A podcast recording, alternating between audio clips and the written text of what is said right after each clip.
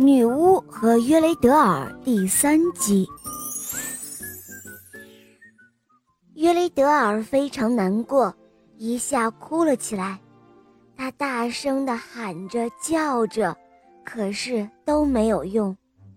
最后，约雷德尔绝望的喊道：“天啊，我现在该怎么办啊？”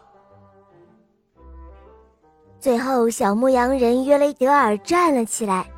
他离开了森林，他来到了一座陌生的小村庄，在那儿给别人放羊。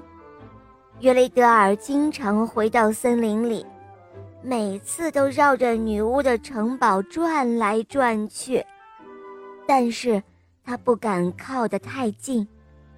可是他从来没有看见约利丹变成的那只夜莺。也没有再听到他的歌声。有一天晚上，约雷德尔梦到自己找到了一朵紫色的花，在花的中间有一颗美丽的珍珠。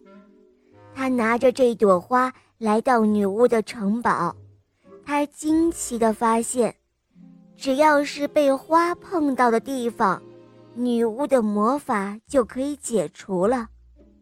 最后，在那朵神奇的紫色花的帮助下，约利丹重新又获得了自由。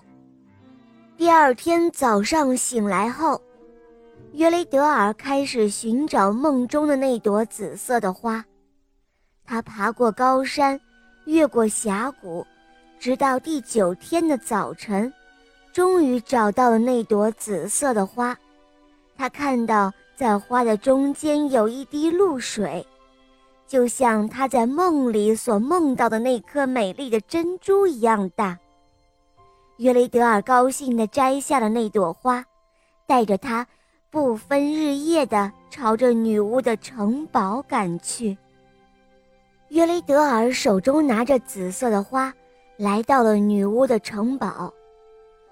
当他离城堡只有一百步远的时候，他惊奇地发现，他再也没有被魔法定住，这让他十分的高兴。